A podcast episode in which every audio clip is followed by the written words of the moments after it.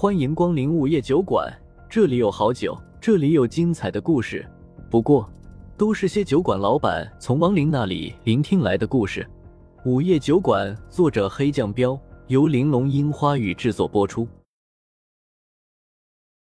第一百三十九章，同门。风正苏有点懵，不是杨哥，你跟那四个女的到底是什么关系？杨汉没有马上回答，抓起酒瓶子猛灌了一大口，然后才缓缓说道：“他们应该算是我的师姐。”师姐。风正苏眼神顿时眯了起来。这么说，杨哥是道盟的人？杨汉不置可否。我们都是崂山派的人。风正苏一愣，崂山派那是一个中型的道门宗派，不过由于鲁地的道门不多，在鲁地，崂山派也算是个大宗门了。据他所知，崂山派修炼的术法跟某些真正的大宗门不一样，大宗门。都是专精修炼某种术法，比如龙虎山正一精修符篆，茅山赶尸门精修御尸术，终南山的全真则是精修炼丹和剑术。然而崂山派修炼的术法很杂，各种各样的术法都会修炼。外人不知道的是，崂山派和茅山一脉是宿敌，两派弟子见面就掐，但是却没人知道他们之间的仇恨来源。没看出来。这杨汉居然是崂山弟子，原来杨哥是崂山派的弟子啊！惭愧，杨汉摆摆手，接着说道：“我是在十三岁的时候觉醒的，刚一觉醒就加入了崂山派。当初带我修炼的人就是那四个师姐。他们以长欺幼，对你不好吗？”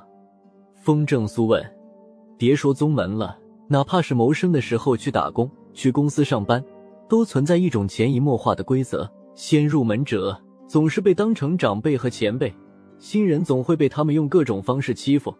然而杨汉摇了摇头，没有，他们对我很好。风正苏这就不明白了，在提到那四个女人的时候，他的眼里明明有着一种极度仇恨的神色，仿佛跟他们有着深仇大恨似的。杨汉咬着牙道：“一开始我把他们当成最亲的人，可是有一天……”我却发现了他们真正的嘴脸。他们怎么了？风正苏问。杨汉仰起头，似是在回忆什么事一样，保持着仰头的姿势好一会儿后，才又喝了一口酒，缓缓道：“一开始我还觉得自己走了大运，有四个师姐照顾我，多好的事啊！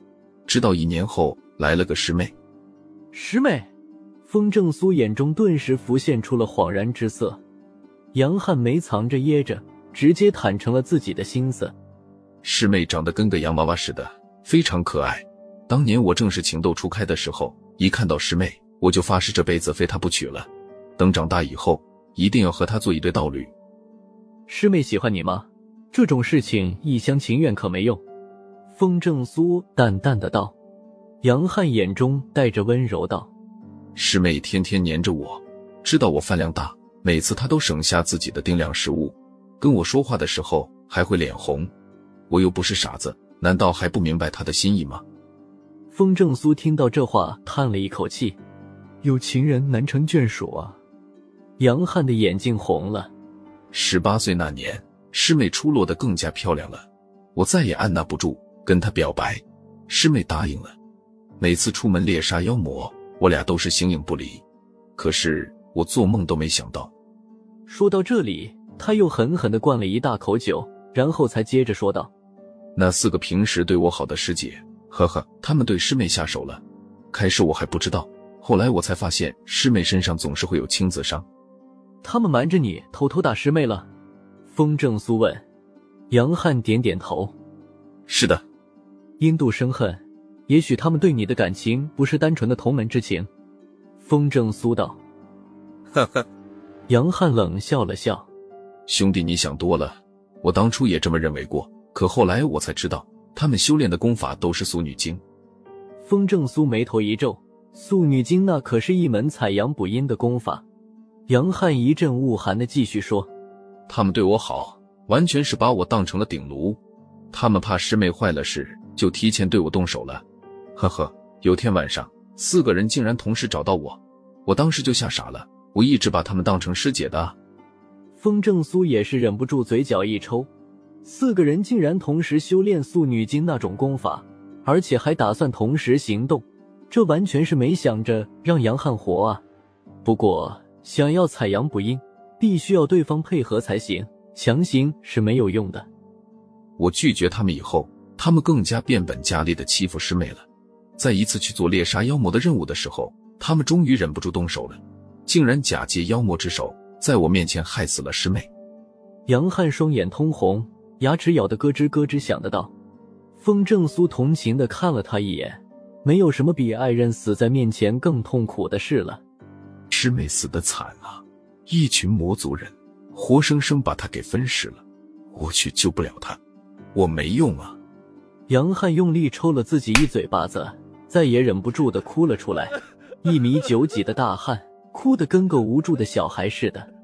风正苏叹了口气，那四个人也太心狠了。从那以后，我就恨上了他们，就是他们故意害死师妹的。但是师傅知道这件事以后，非但没有惩罚他们，反而告诫我师妹的事只是一场意外，门下有很多弟子都是死在了猎杀妖魔的过程中。杨汉一脸惨然，风正苏眉头紧了紧。不知道该说些什么了，呵呵。杨汉又冷笑了笑。那个时候我还不是他们的对手，他们都是玄级的高手，我才刚刚达到黄级，所以我只能忍。风正苏早就发现了，杨汉粗中有细，并不是那种冲动的人。若是那个时候他脑子一热，去找那四个女人拼命，就不会活到现在了。杨汉又说道：“我拼命修炼，提升实力，仅仅用了五年的时间。”实力就超过了他们，可是，在门派内报私仇是不被允许的，我没法在那个时候动手。风正苏真心佩服杨汉，居然这么能忍。不过话说回来，任何宗门内都是不允许私斗和同门之间结仇的。我只能继续等，终于等到了机会。杨汉捏着拳头道：“那一次，崂山周围的妖族全都联合在了一起，爆发了一次妖潮，毁了整个崂山派。”不过最后，他们四个竟然成功的突围了，跑来了京城。杨汉继续说：“我那个时候的实力，想要逃命还是能够做到的，所以我也突围成功了。得知他们四个跑到了京城，我就跟着过来了。该你给师妹报仇了。”风正苏淡淡的道。杨汉点头：“是的，我找到了他们。本来想着直接杀掉他们，可是同门相残，天道不容。”所以我并没有亲手杀他们，你只是废掉他们的功力，把他们囚禁了起来。风正苏明白前因后果。嗯，杨汉道，直到现在，他们的衣物和头发都还放在我的豆腐的店里。等以后若是有机会再回崂山，我就烧给师妹。风正苏叹了一口气，真是悲剧。杨汉摆摆手道，虽然我查出了他们是恶灵转世，但是毕竟同门一场。没法在他们恶灵化之前动手，同门相残，这是大忌。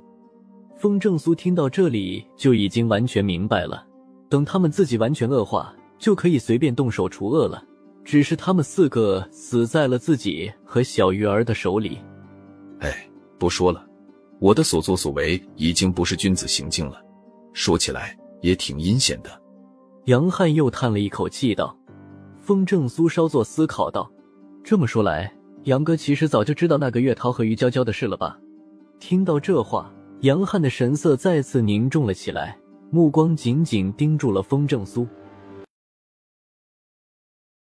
又到了酒馆打烊时间，下期的故事更精彩，欢迎再次光临本酒馆听故事。